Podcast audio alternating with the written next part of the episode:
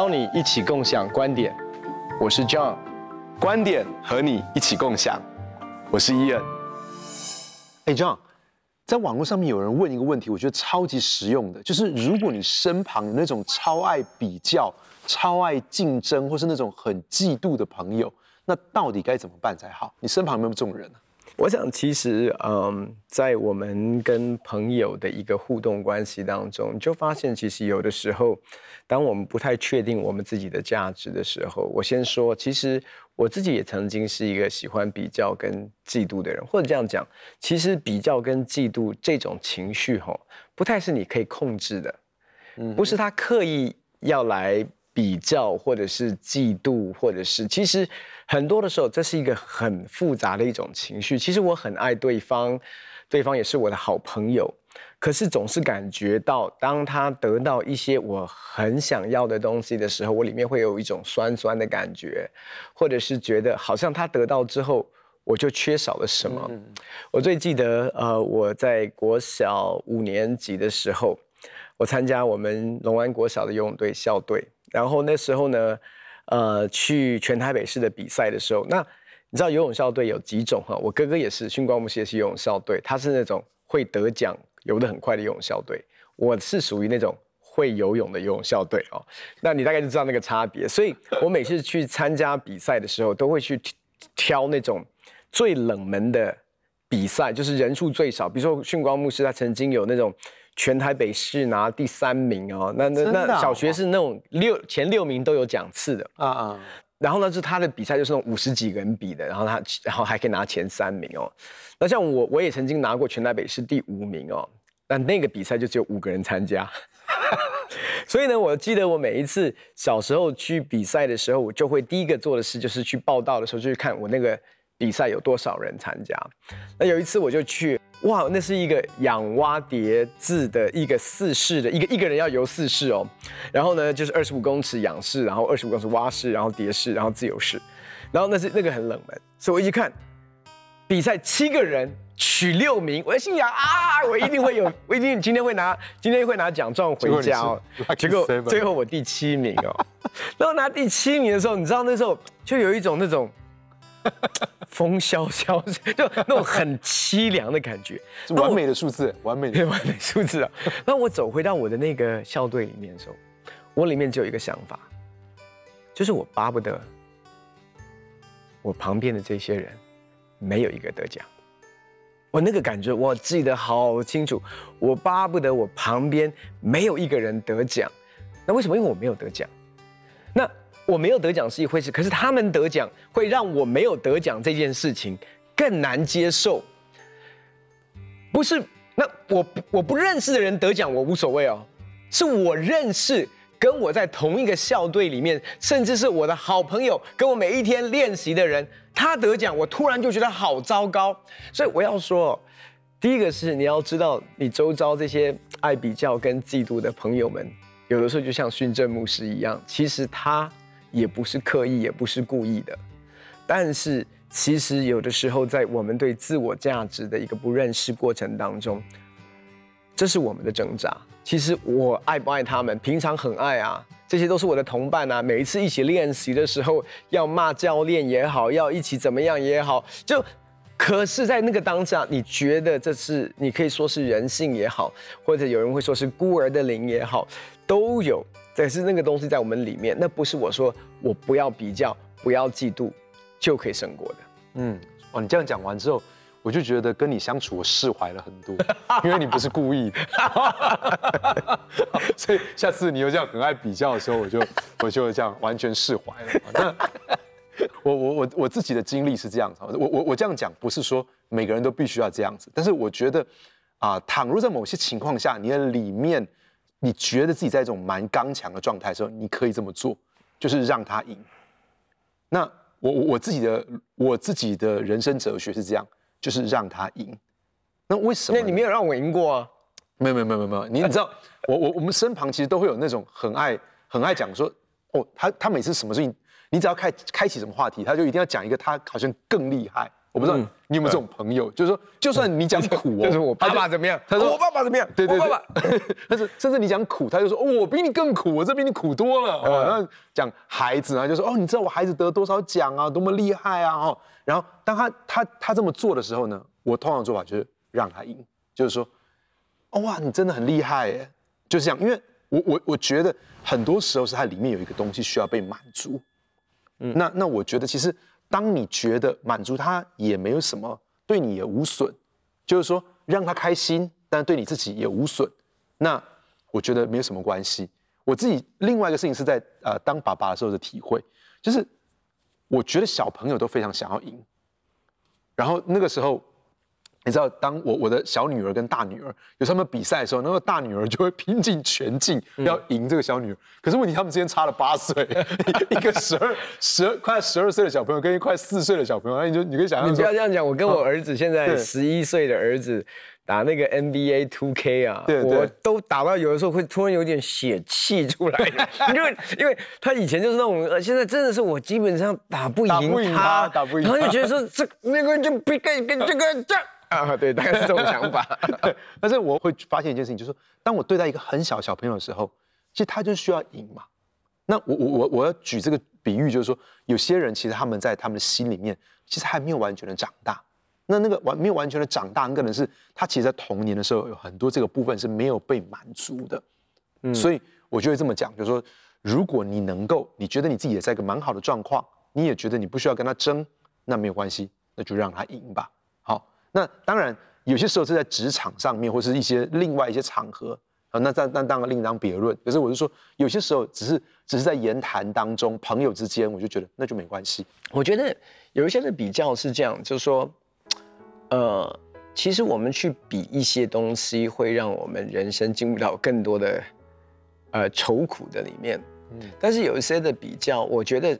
比没有不好，但是进入到教的里面的话，嗯、那其实就会有一些比较不好的东西。比如说，嗯、假设我看到，诶，腓力牧师跟他孩子的互动，嗯，那我觉得，哎，这个我很羡，我觉得我也很羡慕，我也渴望我可以做这样一个好爸爸，嗯，这个我觉得是一个好的某种程度的一个笔法，就是说，哎，这个其实是我所羡慕的，那这个对我有帮助，其实我可以更多更多效法，更多的学习。讲这个比，其实是一种比照，对，比对。就说他是一个典范嘛，嗯、是一个模范。那比如说今天，如果假设说，哎，腓力牧师为什么可以牧养那么大间教会，那么多人，我也要。那我觉得这个东西就进入到一种，他就进入到一个死胡同的里面。嗯嗯。那因因为我觉得那是神量给每一个人，或者是真的有一些的时候，你可以说是呼召也好，命定也好。如果我们开始去比这种比恩赐啊。比这种东西，那我觉得这个是一个非常陷入到一个会，其实是真的人生会非常的沮丧。你要，但是我觉得比不管是生命当中的一些可以成长的品格，或者是喂，我们真的是多愿意花一点时间陪我们的家人，多爱我们的妻子，或者是在婚姻当中怎么样更多的体贴，更多的罗曼蒂克，我觉得这些东西都非常好。因为说真的，如果没有一点点的刺激，有时候我们。是需要被刺激才会有挑挑战，才需要被成长。所以你说完全大家都是啊，他也一样，他也一样，他也一样。No No No，我觉得说，哎，有时候我们听到说，哇，他怎么样去度假，怎么样跟孩子互动，怎么样特别为孩子精心设计一些的东西。你说有时候我们也会在讲台上面分享一些我们跟家人的互动，其实不是要让弟兄姐妹。嫉妒啊，而是说，嘿，弟兄姐妹，其实夫妻恩爱的时候，可以有很多的巧思啊，亲子互动的时候，特别在疫情当中，也可以有很多精心的设计，怎么样能够让孩子感觉到，虽然没有办法出国出远门，但是还是感觉到有一个非常好的同在感。那我觉得这一种的比法，其实我是很鼓励的，意思是说，我们要生命要成长，但是有一些的比，呃。我就会觉得是说，你在比的东西，它的基准点已经错误了。嗯，那那个基准点错误的时候是，为什么我的教会就是这么小？为什么你的教会就是这么大？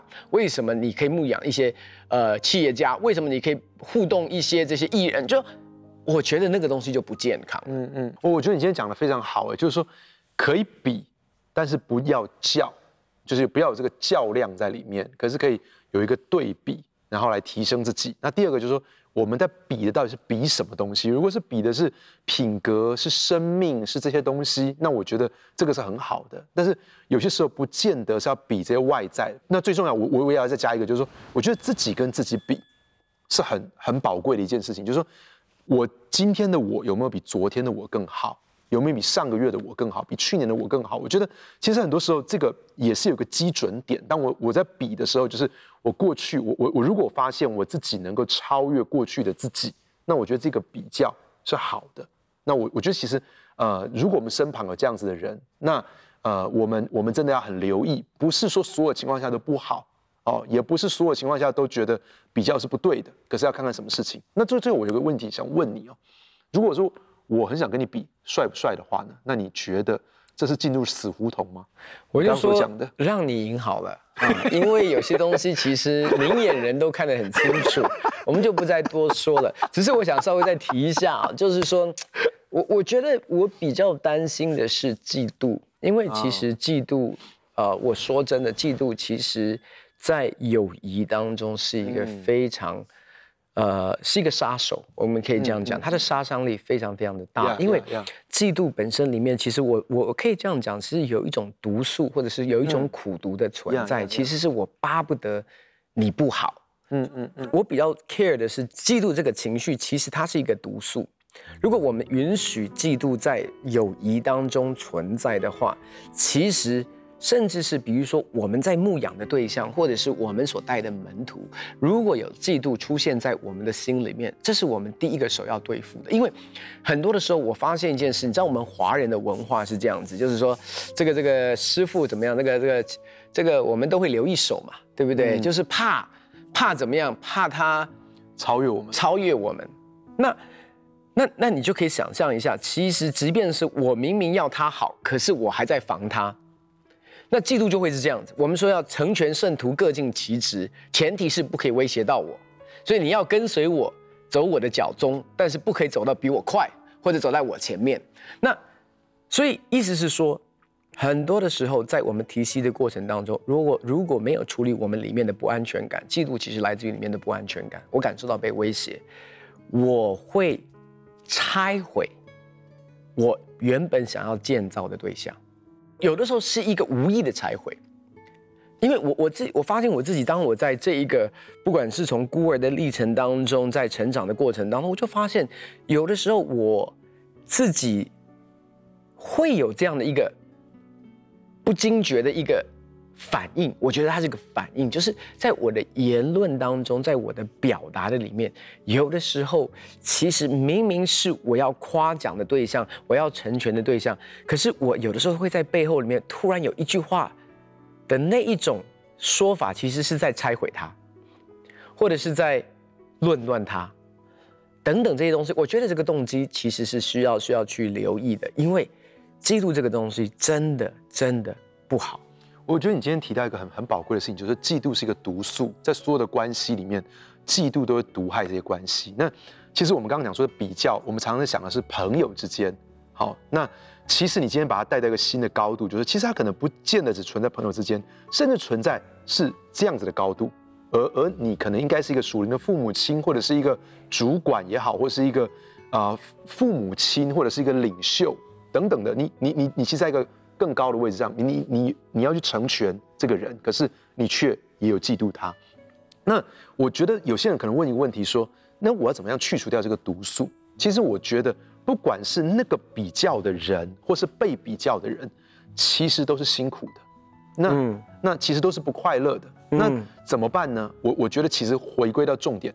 还是，如果我们能够知道我们在基督里面的价值，Amen，我们在基督里面的宝贵，那这个就是释放我们从嫉妒里面跟比较竞争的里面走出来，很重要很重要的一件事情。因为如果啊、呃，我我我的里面非常清楚知道我在基督里面的价值，我就不需要去跟别人比，也因为我知道我在基督里面的价值，就算别人一直要跟我比，我也不需要掉进到他的框架。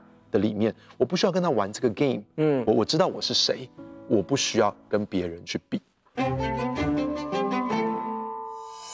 哎，John，我想问一个问题哦，现在越来越多人关注到这个议题，就是说，如果我们身旁有控制狂，那我们要怎么样跟他保持界限？那以前我们其实有些时候，万一父母啊，或是我们的公司的主管，或是我们身旁的朋友是控制狂，或是我们的另外一半是控制狂，那我们怎么样跟他保持一个健康的界限？呃，这个问题哦，就像刚才你所问的，其实它的复杂度在于，如果他是我的家人，其实处理的方式就会很不一样。嗯，当然，如果你的你是朋友，或者是在交往的过程当中，你发现你的另外一半有控制欲，控制欲特别强。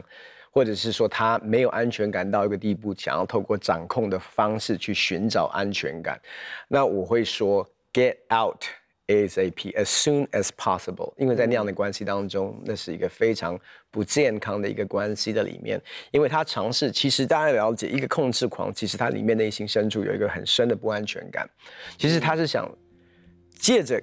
Everything under 他的 control，他觉得他把世界所有的呃动呃有可能会让他感受到威胁、不安全感的因素，全部都掌握住了。嗯，OK。所以换句话说，他其实不是在爱的里面做这些东西，他是在爱自己的里面做这些东西。他不是你说有些人他会夺命连环 call，然后答案，然后然后呃终于接到你的时候，终于接到电话他说你去哪里了？我很担心你耶，你怎么可以这样子？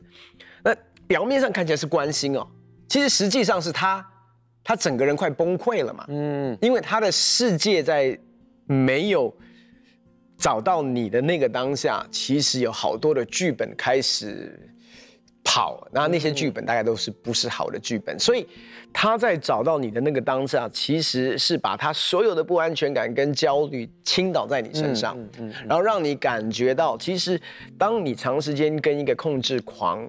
互动的时候，你就会发现最大的困难是什么？你不能够做你自己。嗯嗯，因为做你自己是不被允许的，因为他已经没有界限到一个地步，是他要你做，他要你做的版本。嗯嗯嗯嗯，所以那个版本会给他安全感。嗯，那那为什么我会这样讲？因为我曾经在跟雅文的互动，我们第一次交往，在我们分手前，我大概现在回头看，也可以叫我自己当时的我。是类控制狂，意思那因为我们是在远距的交往过程当中，嗯、所以其实当下对我来讲，而且再加上我其实前一段感情是有一些的里面的伤害是我还没有走出来的，可是里面对一些的东西，我觉得，嗯呃，不管是不管是信任感，很多这些东西其实是还没有恢复的，以至于。当我在一个远距的关系当中，那那时候其实又没有所谓的手机，还没有那么普遍化，所以其实当我们要彼此联络的时候，当我打电话到他家里面找不到的时候，其实你可以想象我里面有多少的剧本版本跑出来，他是不是跟谁出去了？他现在又在做什么？所以其实是在我里面不安全感当中作祟，所以我以前是一个会夺命连环 call，呃，雅文的人。那在那样的一个互动当中，其实总是会有张力。那在那样的一个破碎当中，所以其实我会尝试要掌控它。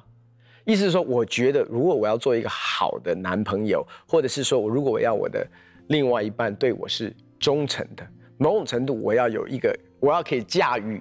所以我的那种驾驭感，就是说任何东西我都要比他强。所以这个跟我们之前尝试回答的那个嫉妒跟比较，所以他会变成是我一个比较的对象。所以我要比他强，任何他比我强的地方，我一定会打压。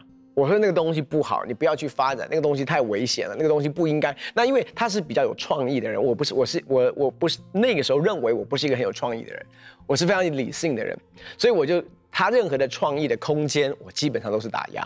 我没有办法驾驭的领域，我基本上就想要他不要进到那些地方，因为我觉得那会带给我没有安全感。所以换句话说，其实，在跟我的互动当中，我其实不让他做自己。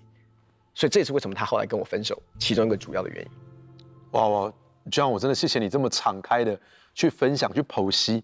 其实我觉得你今天的建议真的非常对，就是如果我们现在是一个。要交往的对象，或者是一个感情的对象，或是你的朋友，然后他是个控制狂，那我真的觉得这是你很认真思考，而且勇敢的做一个决定的时刻。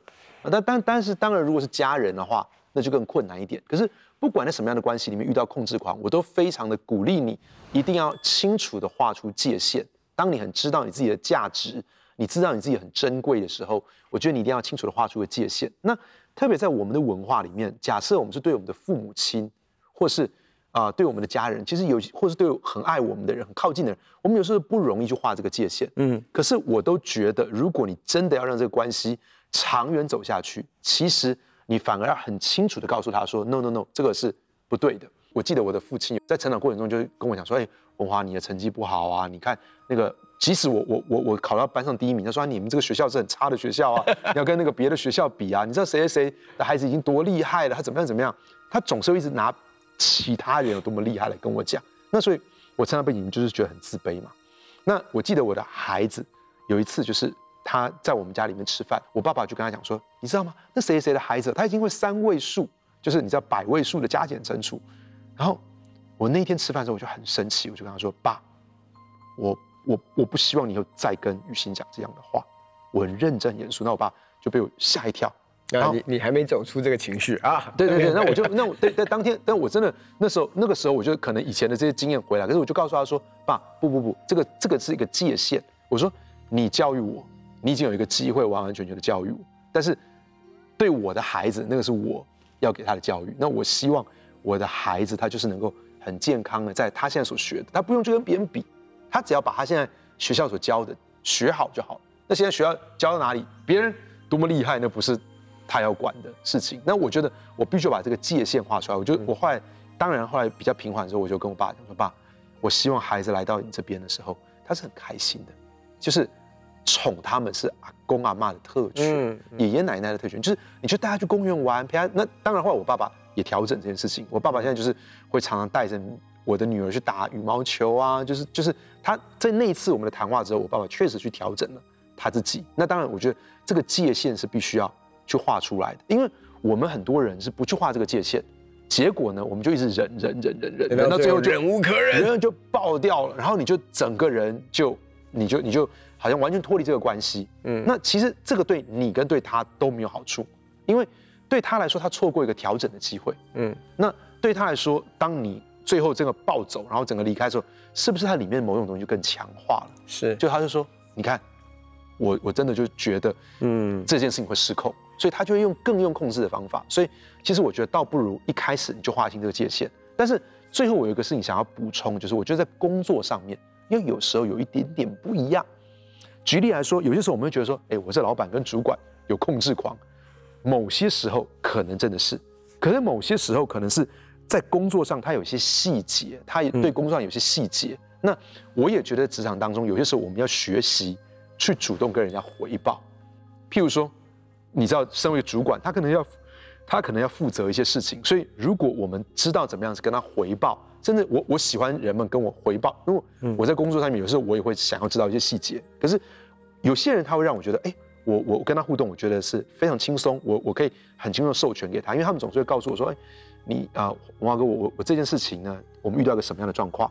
你应该也是有一点小点小小小的控制。有有有有，对对对。然后 然后在工作上面，但是他他会告诉我说，哎，文华哥，这我遇到什么样的情况？我的解决方案是什么？那为什么会选择这个解决方案？其实有哪些方案？优点什么？缺点什么？那其实你知道，常常经过这几次，这个人他这样跟我讲的时候，我就发现这个人他的思绪是非常清楚。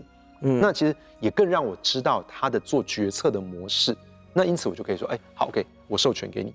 那我我觉得其实有些时候在工作上面，这也许也是一个我们可以采用的方式。